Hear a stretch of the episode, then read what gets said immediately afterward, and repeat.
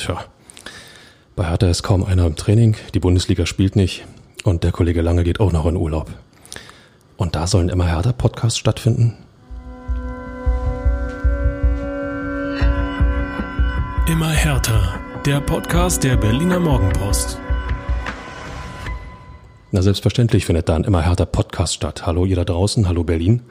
Schließlich machen wir keine Länderspielpause, überhaupt keine Pause. Wir ziehen das Programm einfach weiter durch. Und auch wenn der Kollege lange nicht da ist, weil er im wohlverdienten Urlaub äh, weilt, habe ich mir einen ganz besonderen äh, Gast heute eingeladen, ähm, wenn man so will, den Experten für den Berliner Sport an sich. Ich begrüße den Titelsammler unserer Sportredaktion, Dietmar Wenk. Hallo Dietmar.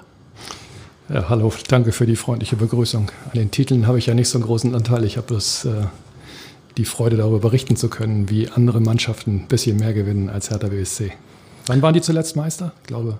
Schon ein paar Sommersonnenwende her. 1931. und 1930. Ähm, die Älteren werden sich erinnern. Ganz kurz zur Erklärung. Dietmar Wenk ist mit Alba Berlin unterwegs, mit den Berlin Volleys unterwegs, mit unserem Volleyballteam und ähm, ja, hat schon die eine oder andere Meisterschaft, den einen oder anderen Pokal ähm, miterleben dürfen und äh, wir werden gleich mal ein bisschen ähm, auch über den Berliner Sport uns unterhalten, aber vorneweg natürlich Hertha BSC. Bruno Labbadia hat auf dem Trainingsplatz, ähm, ja, wie viel eigentlich? Zehn, zwölf Mann, damit lässt sich schwerlich trainieren. Das ist im Endeffekt nur so ein, so ein ja, ich sag mal, Fithalteprogramm. Viele, viele Hertaner sind bei Länderspielen unterwegs. Wladimir Darida zum Beispiel mit äh, Tschechien im Freundschaftsspiel gegen Deutschland äh, ist er zwar nur eingewechselt worden in der Schlussphase, aber in der Nations League hat er gegen Israel dann das 1-0-Siegtor nach sieben Minuten schon ähm, erzielt.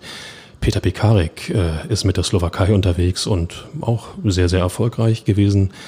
Ähm, mit dem 2 zu 1 nach Verlängerung im Playoff in Nordirland hat er das EM-Ticket gelöst und danach im Nations League-Spiel gegen Schottland hat er die Vorlage zum 1-0-Siegtreffer gegeben. Ja, das äh, kann man schon mal so machen.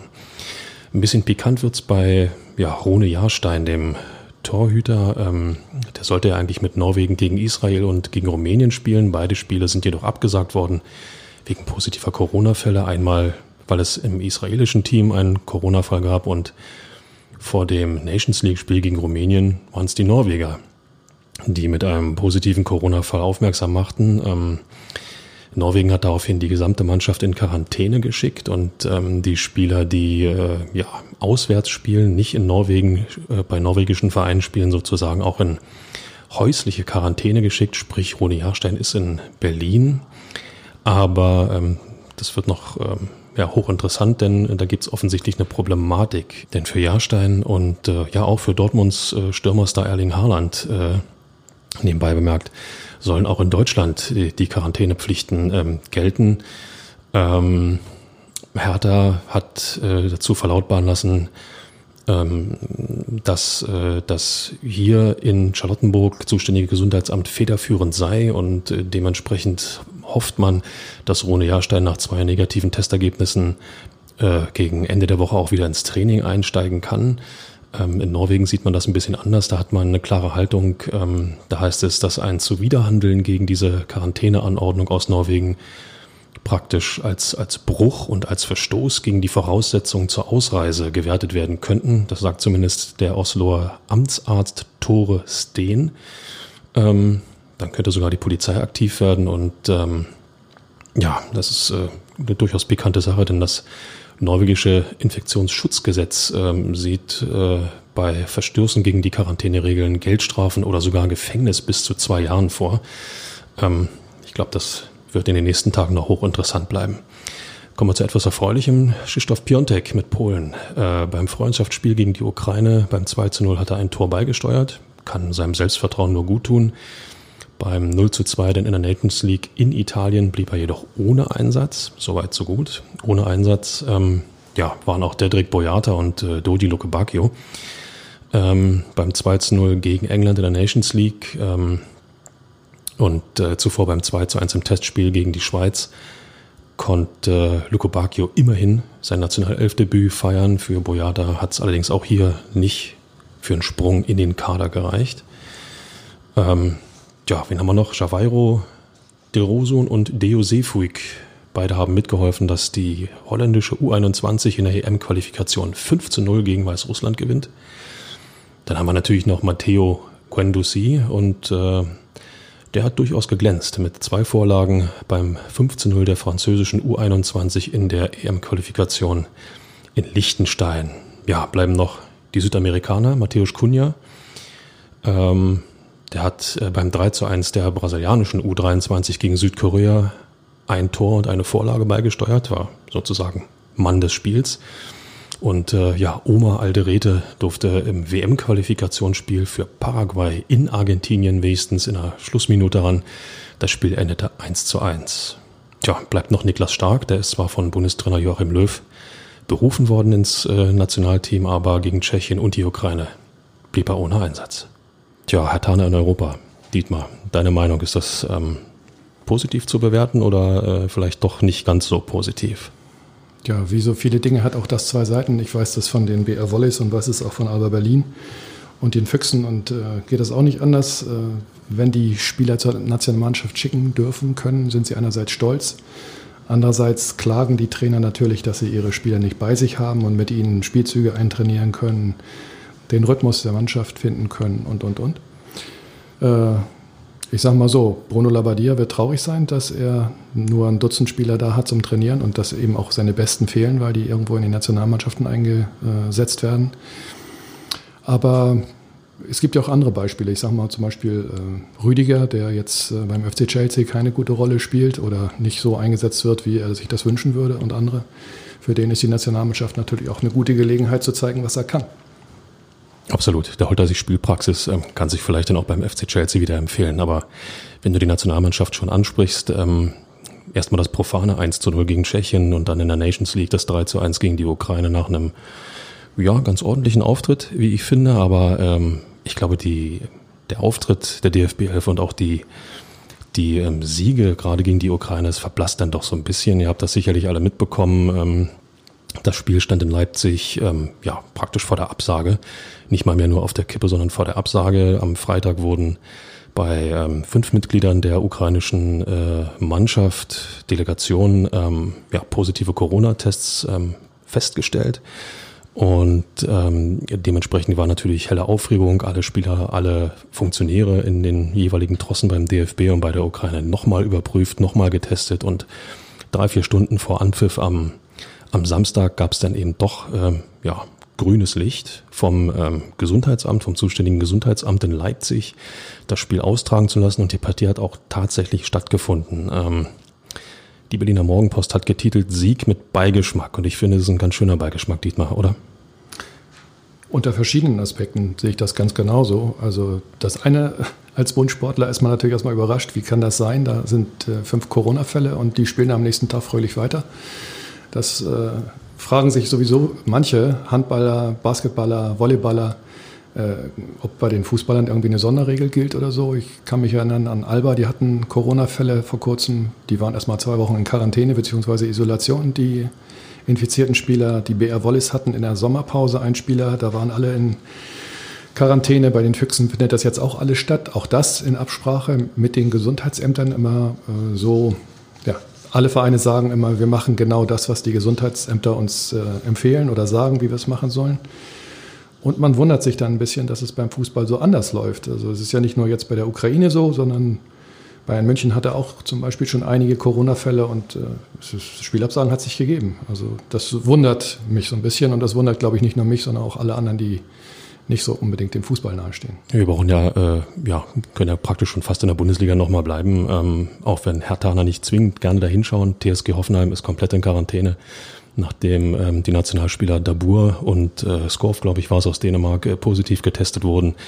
Und ähm, es gibt ein Zitat vom, ähm, ja, vom Bundestrainer zu dieser ganzen Problematik. Ich zitiere das mal. Der Joachim Löw hat gesagt, dass es äh, viele Fälle und Probleme gibt, dass äh, sich die Menschen darüber unterhalten und ihnen das alles auch Sorgen bereitet. Das kann ich nachvollziehen, aber wenn Spiele angesetzt sind, können wir nicht im Hotel bleiben und sagen, wir fahren jetzt nicht ins Stadion, es ist unsere Aufgabe, das zu tun. Punkt. Ich glaube, das lasse ich erstmal sacken. Denn der nächste Punkt, äh, sagen wir mal, ähm, bringt noch ein bisschen mehr Dramaturgie in die ganze Situation. Die deutsche Mannschaft ist auf dem Weg nach Spanien, beziehungsweise wird am Dienstag in Sevilla in Spanien das letzte Nations League-Spiel ähm, bestreiten. Und ähm, auch dazu gibt es ähm, eine klare Positionierung eines Virologen, Martin Stürmer von der Universitätsklinik in Frankfurt. Ähm, hält das Ganze für einen großen Fehler, nach Spanien zu reisen, weil er gerade, Zitat, gerade weil Spanien ein nicht unerhebliches Infektionsgeschehen hat. Zitat Ende. So. Also äh, klingt mir doch so ein bisschen nach äh, Sonderstellung Profifußball, Paralleluniversum Profifußball. Ja, es ist so. Äh, ich äh, finde es auch gut, dass viele Leute sagen, man soll nicht mit dem Finger auf andere Länder zeigen. Wir haben genug äh, selbst hohe Infektionszahlen inzwischen. Äh, auch wenn das in Spanien und anderen Ländern noch ein bisschen höher sein mag als bei uns, ist es bei uns auch nicht gut. Äh, es ist eher eine grundsätzliche Sache. Muss das überhaupt sein? Ich meine, wir reden jetzt gerade über Nations League. Ähm, Nations League, die hat es vor ein paar Jahren noch gar nicht gegeben. Die ist auch auf große Ablehnung äh, gestoßen, aber es ist wieder eine weitere Geldquelle äh, für die Verbände. Und dann wird das durchgeprügelt und muss stattfinden. Ich finde da sehr gut die Reaktion des norwegischen Gesundheitsministers Höje, der gesagt hat, nö, Rumänien, ach, ist wichtig für euch das Spiel bei der nächsten WM-Auslosung eine bessere Ausgangsposition zu haben. Für Norwegen ist das nicht wichtig. Ich finde dessen Entscheidung zu sagen, ihr fahrt da nicht hin, ob Erling Haaland klagt oder nicht, finde ich genau richtig. Nicht nur Erling Haaland, auch wie gesagt Rune Jahrstein, harter Torwart, ja. Ähm, ist ja davon betroffen. Und ähm, es zeigt sich, dass in Norwegen offensichtlich ähm, ja so etwas möglich ist, dass äh, ich nenne es mal so von oben herab entschieden wird, nein, ihr fahrt nicht. Das ist in ähm, Deutschland, sagen wir mal, mit dem föderalen System doch ein bisschen anders, wo eben die örtlichen Gesundheitsämter über, über äh, diese Regularien entscheiden und befinden.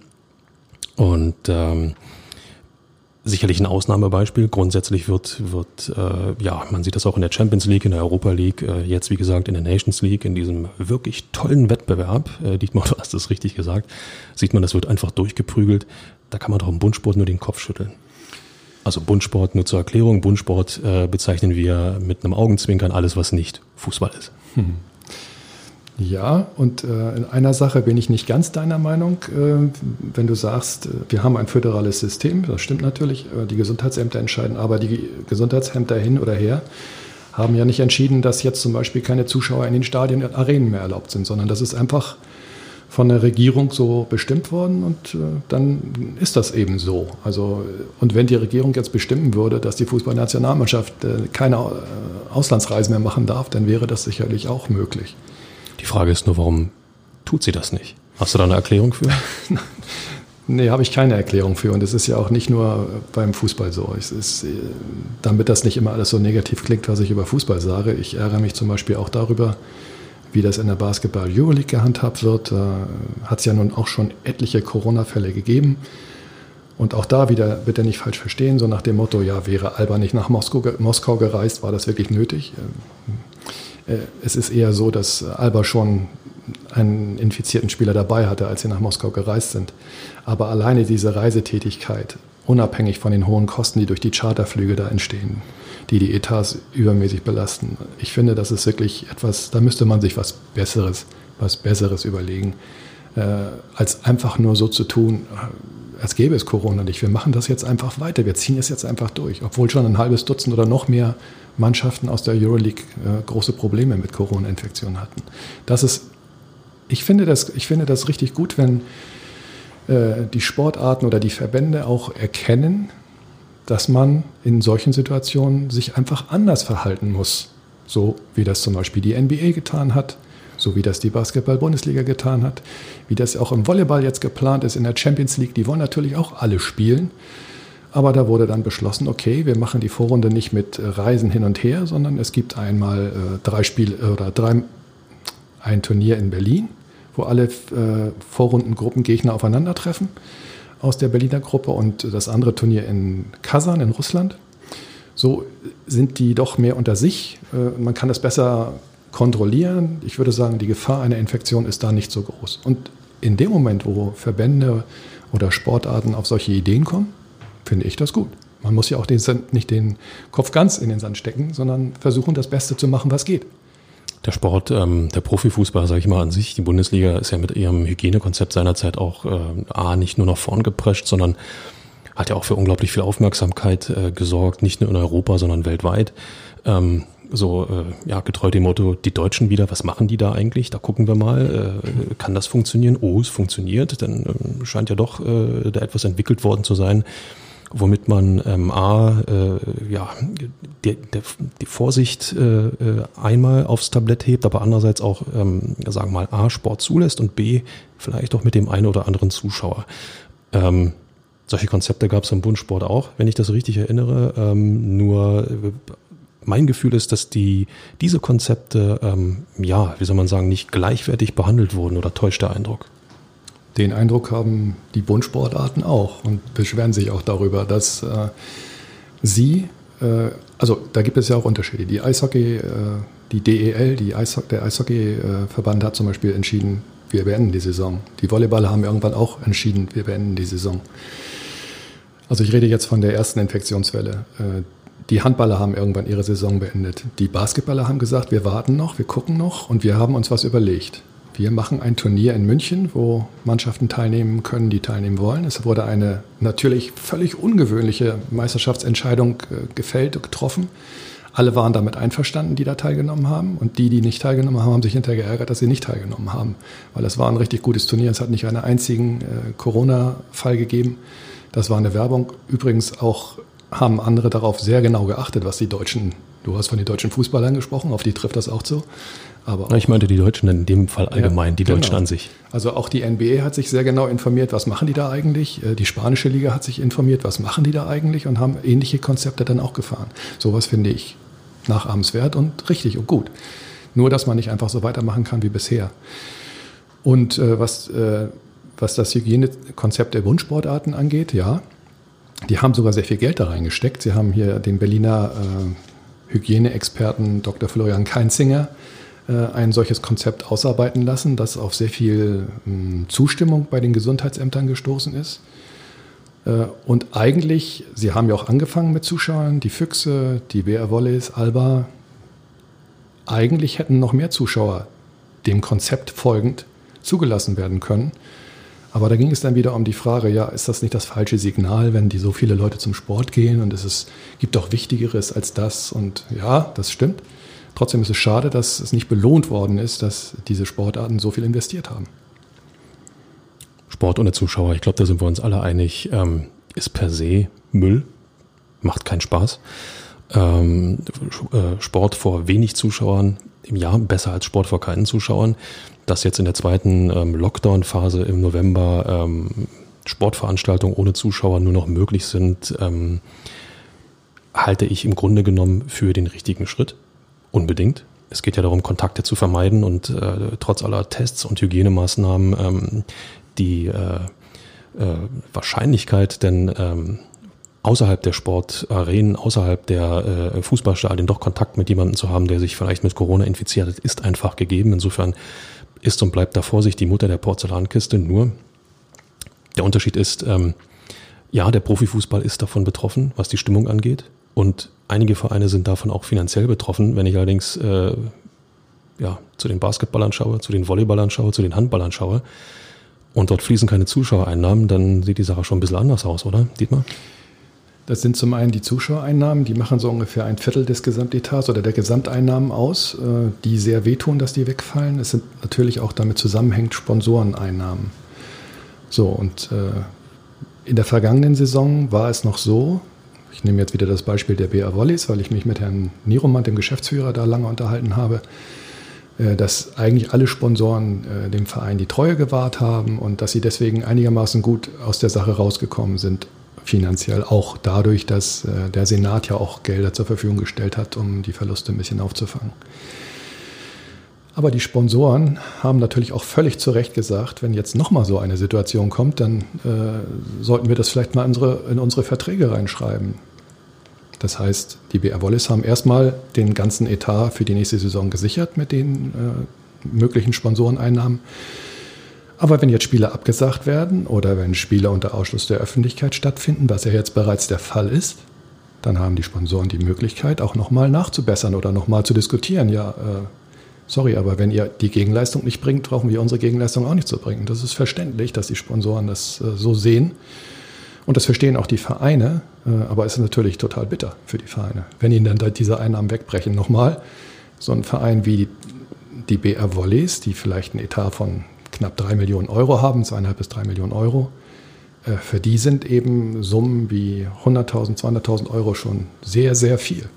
Um das auch nochmal zu sagen, äh, die, die BR Volleys geben zum Beispiel wahrscheinlich genau wie die Füchse und Alba und andere auch nur für die Tests für diese Saison 50.000 Euro aus, um ihre Spieler und ihre Leute da zu testen. 50.000 Euro, viel Geld.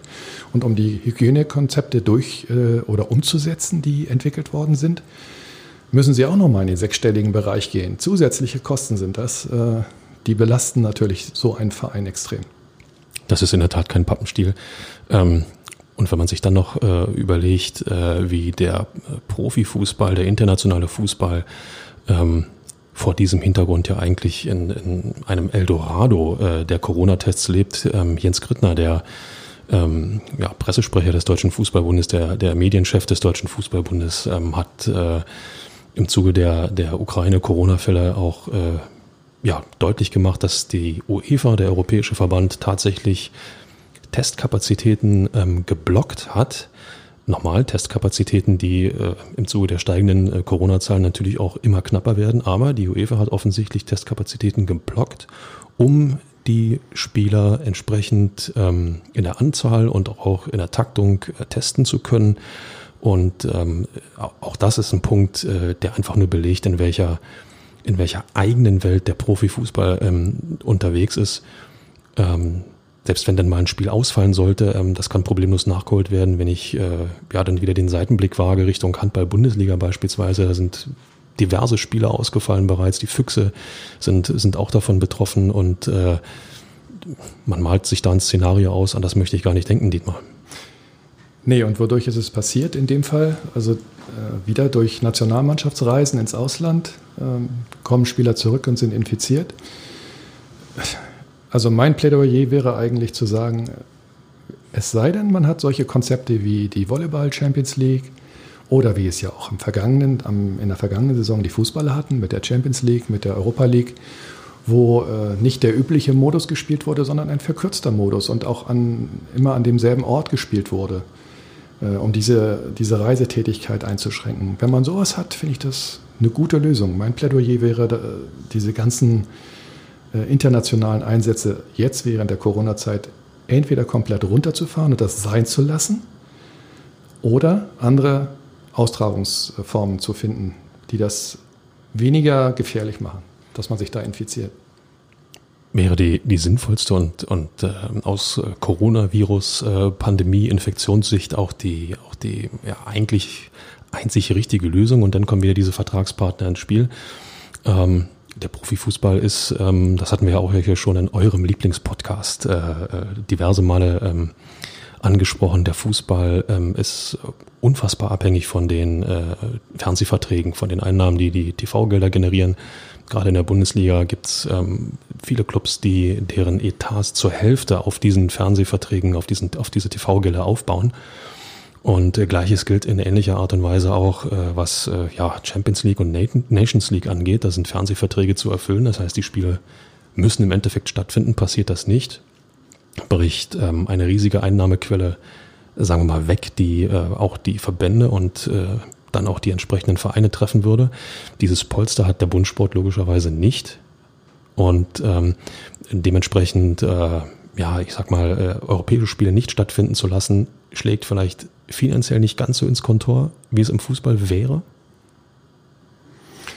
Also auf jeden Fall äh, für die äh, veranstaltenden äh, Organisationen wie die Euroleague im Basketball zum Beispiel, das ist Brot- und Buttergeschäft. Also das, davon leben die. Das, die können da nicht einfach drauf verzichten, das ist schon ganz klar. Aber wie gesagt, nochmal mein Appell, man könnte sich ja auch mal was überlegen oder was abgucken, was es ja auch im Basketball gerade schon gegeben hat, nämlich Modusveränderungen sich zu überlegen. Und übrigens, äh, die wirtschaftlichen Einbrüche, die hat ja nicht nur der Sport, die hat ja auch die ganze Gesellschaft, die hat die Kultur, die hat, äh, haben die Restaurantbesitzer, die haben alle.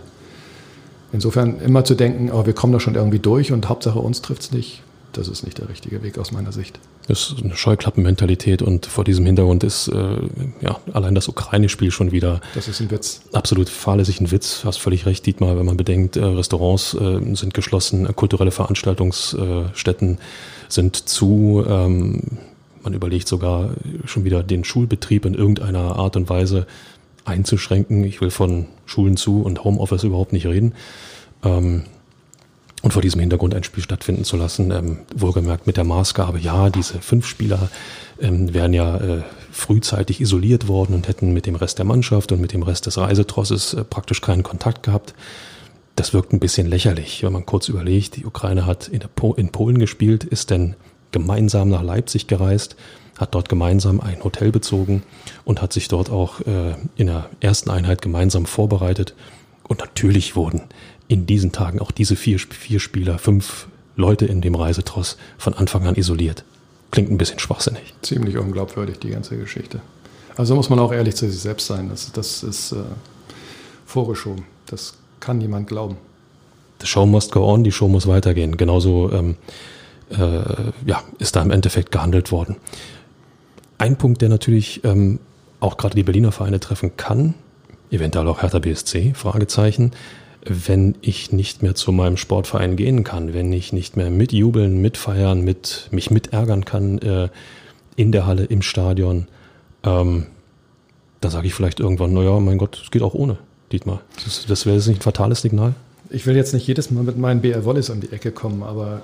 Ja, tu's doch einfach. Das ist, äh, ja, ich tue es jetzt auch einfach. Das ist ein Verein, der wirklich äh, ein hohes Risiko gegangen ist, der den Mut hatte, aus der staubigen Sömmering Sporthalle, so wie vorher Alba auch übrigens, Alba Berlin, aus der staubigen Sömmering äh, in, in die Max-Schmeling-Halle zu ziehen. Quasi seit 2008 treten die da an und äh, haben seitdem sieben deutsche Meisterschaften gewonnen, Pokalsiege errungen, haben einen Europapokal gewonnen, haben zweimal am Final Four der Champions League teilgenommen. Und es war so eine, ja, das war so eine, es ist gewachsen, immer mehr. Es hat eine größere Bindung äh, gegeben zum Publikum. Wer selbst Sportfan ist, kann das nachvollziehen, wenn man bei sowas mal dabei gewesen ist, bei dem Gewinn einer deutschen Meisterschaft oder einfach auch nur bei einem wirklich hochklassigen Spiel, das am Ende die Mannschaft äh, gewinnt, der man verdient, verdient, für die das eigene Herz schlägt, dann möchte man das auch wieder erleben. Und dann fragt man sich, äh, fragt man eigentlich nicht lange, sondern beschließt natürlich eine Saisonkarte zu kaufen fürs nächste Jahr, damit man auch jedes Spiel davon sehen kann. Das ist über die Jahre wirklich gewachsen. Die BR Wallis sind zu, der, zu dem Club geworden in Europa mit den meisten Zuschauern im Schnitt in ganz Europa. Äh, Deutschland ist nicht gerade eine Volleyballnation und trotzdem haben die BR Wallis das geschafft. Wie viel kommen da so im, im Schnitt? Na, so zwischen 4.000 und 5.000 sind eigentlich immer da. Manchmal zu Spitzenspielen sind es auch mal 8.500. Und es gibt auch mal Spiele, wo nur 3000 kommen, aber es sind im Schnitt sind es viereinhalb, glaube ich. Das ist eine ordentliche Basis, würde ich sagen. Das ist eine ordentliche Basis. Und äh, das ist ja auch die große Angst, die Leute wie Kavi Niromand jetzt haben, dass ihnen das, was sie zwölf Jahre lang da äh, mit viel Engagement und äh, auch mit großen sportlichen Erfolgen aufgebaut hat, dass ihnen das jemand an den Füßen wegzieht. Also jemand, Corona dass durch diese Situation äh, die emotionale Bindung, die da entstanden ist zu den Fans, auch zu den Sponsoren, die natürlich genau das gleiche Gänsehautgefühl haben, wenn sie sich sagen können, und ich habe meinen Beitrag äh, geleistet, dass die BR Wollis jetzt in Europa mitspielen können und dass sie jetzt mal Friedrichshafen schlagen können. Na, ist doch aber auch mal was. Ja, und äh, plötzlich soll das alles äh, vorbei sein und äh, man weiß nicht, wie, wie die Leute reagieren. Ob, ist, der andere Aspekt ist ja, manche Menschen haben, machen sich auch mehr oder weniger Sorgen. Also manche Leute machen sich vielleicht auch Sorgen, in so eine Halle zu gehen und sagen, oh, ist ja schön und gut, dass sie ein Hygienekonzept haben, aber vielleicht ist ja die Gefahr doch größer, sich da zu infizieren. Ich fahre zwar mit dem Auto dahin und also diese S-Bahn- und U-Bahn-Geschichte, die betrifft mich nicht, aber ähm, in der Halle sind dann ja doch 500, 600 Leute und man begegnet sich da in den Gängen ein bisschen enger, als es sein sollte. Also manche sagen dann vielleicht, da gehe ich erst wieder hin, wenn das Ding ausgestanden ist. Das hat man ja auch gesehen, nachdem nach dem ersten Lockdown ähm, die Lockerungen wieder da waren, ähm, Kinos geöffnet waren, Restaurants wieder geöffnet waren. Ähm, ja, die Menschen haben denen die Bude eingerannt. Also nicht, logischerweise. Mhm. Oder äh, habt ihr etwas anderes erlebt? Ich glaube nicht. Und ähm, man merkt da schon, dass da eine gewisse Vorsicht in der Bevölkerung ähm, ist, überhaupt zu, zu öffentlichen Veranstaltungen zu gehen, wo auch mehr Menschen zugelassen sind. Ein Punkt, der mir noch ähm, in dieser ganzen Problematik einfällt, Stichwort Nachwuchsarbeit. Ist ja das A und O. Ohne Nachwuchs ähm, ja, können Vereine, können Sportarten in irgendeiner Form nach einer gewissen Zeit dicht machen. Ähm, jetzt ist es ja in Berlin so, als einem von, äh, von zwei Bundesländern in Mecklenburg-Vorpommern ist es auch noch so, dass überhaupt im Nachwuchsbereich im Fußball trainiert werden darf. Mhm. In Berlin allerdings nur bis zum Alter von zwölf Jahren. Alles, was darüber hinausgeht. Und Gruppen bis zu zehn Kindern, ne? und Gruppen bis zu zehn Kindern plus einem Betreuer. Ähm, alles, was darüber hinausgeht, äh, 13 bis 18 A, B, C Jugend ähm, in dem Bereich darf nicht trainiert werden. So. Ähm, das gleiche sieht auch in den anderen Sportarten ähnlich aus. Die Hallen sind zu, man bekommt im Endeffekt keine Trainingsmöglichkeiten und ähm, ich würde gern äh, Max Hartung zu Wort kommen lassen. Max Hartung ist ähm, ja der Athletensprecher in Deutschland. Ähm, Degenfechter. Degenfechter, genau. Und äh, der hat einen ganz interessanten und alarmierenden Satz dazu gesagt. Ähm, ich zitiere das mal, viele junge Sportler könnten es vorziehen, ihr Talent lieber in andere Bereiche zu stecken. Was gerade verloren geht, wird erst Jahre später sichtbar werden. Das hat er in der Süddeutschen Zeitung gesagt.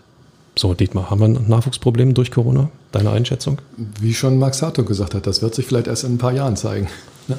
Also das, man kann das jetzt dramatisieren und sagen, oh ja, jetzt bricht alles zusammen. Oder man kann sagen, warten wir es mal ab. Ich bin eher so der warten wir es mal ab Typ. Äh, es ist sicherlich nicht förderlich für, für den Nachwuchssport, was da passiert. Also das ist ganz klar. Äh, und wenn Kinder erstmal vom Computer gelandet sind und da was anderes spielen, äh, ist vielleicht auch nicht so leicht, sie da wieder wegzukriegen. Hängt sehr viel von, den, von dem Engagement der Vereine auch in den Schulen und Kitas, was ja in Berlin extrem gerade von mit vor dem Vorreiter Alba Berlin, aber auch von den anderen Vereinen inzwischen gemacht wird. Das ist bewundernswert und äh, als die Corona-Krise ausgebrochen ist, äh, war ja Alba Berlin auch äh, sofort mit einem Programm auf dem Markt äh, für Grundschüler verschiedener Klassenstufen Sportprogramme anzubieten. Wir haben genug Trainer, sie haben über 100 Trainer beschäftigt bei Alba, das wollen sie auch mal klar machen. Das ist eine Menge. Für ja. einen Verein wie Alba Berlin, das ist nicht Bayern München, also FC Bayern München Basketball, Fußball meine ich jetzt. Ähm, und insofern hatten sie also auch Leute, die Programme da vorführen konnten. Sie haben riesen Erfolg gehabt. Also, also wer Alba bis dahin da noch nicht gekannt hat, der hat Alba dann kennengelernt über diese YouTube-Kanäle. Die haben also millionenfache Klicks gehabt mit ihrer Sportstunde, die sie gemacht haben. Das war ein Riesenerfolg. Das ist auch gut, dass es sowas gibt. Und äh, wenn ich jetzt mal auf meinen privaten Bereich kommen darf dabei, also meine Frau ist auch sehr sportlich, hat früher Tennis gespielt, jetzt äh, macht sie vor allem so Yoga und solche Sachen und äh, Pilates, Yoga vor allem.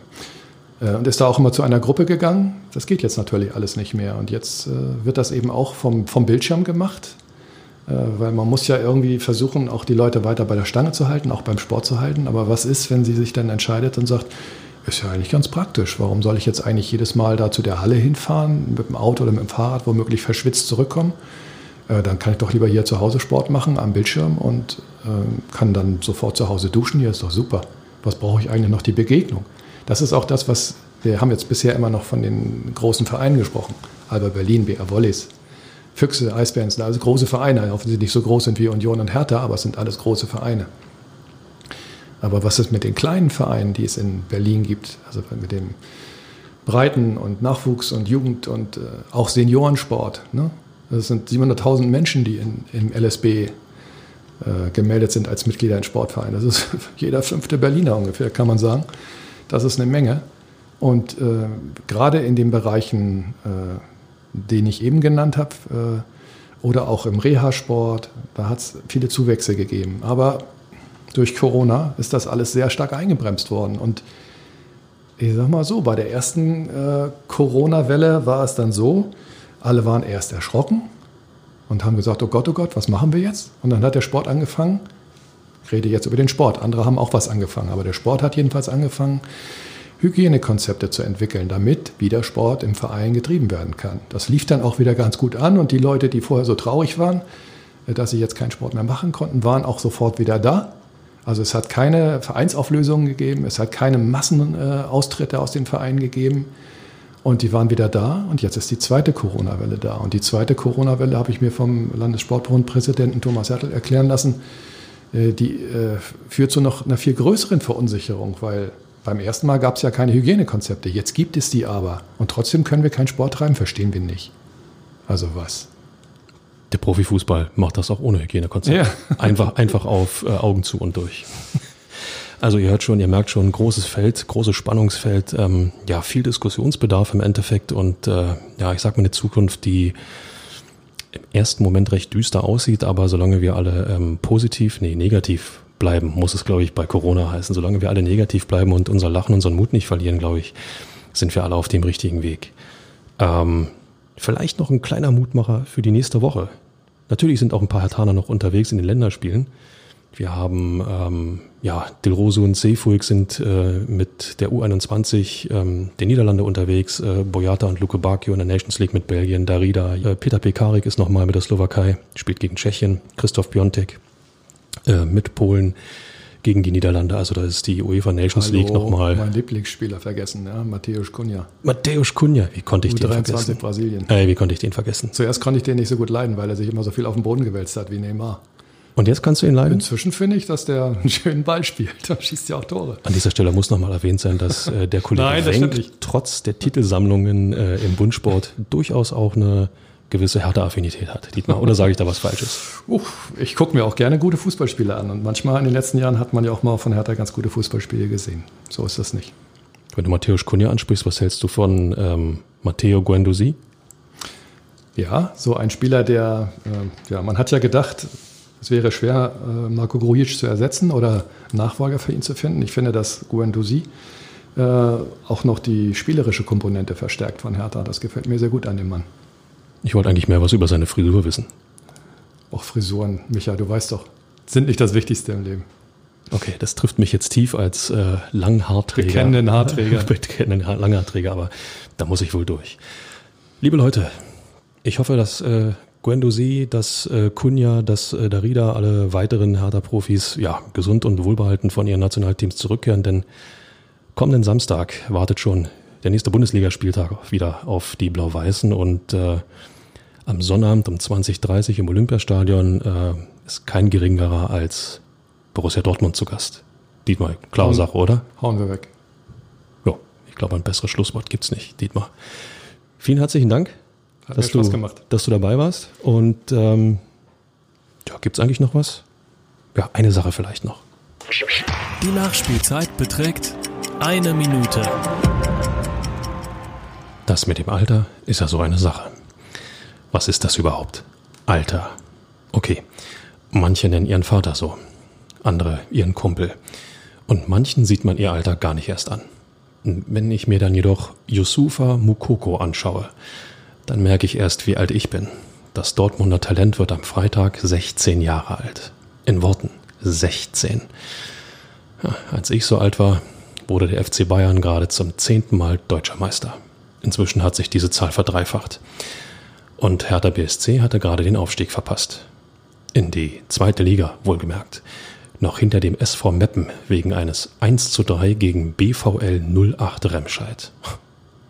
Dass Mokoko nun am Sonnabend ausgerechnet gegen Hertha sein Bundesligadebüt als dann jüngster Spieler feiern könnte, sollte Trainer Bruno Labbadia und seine Mannschaft schon interessieren.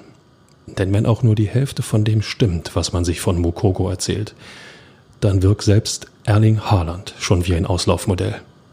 Und der ist ja auch erst gerade mal 20.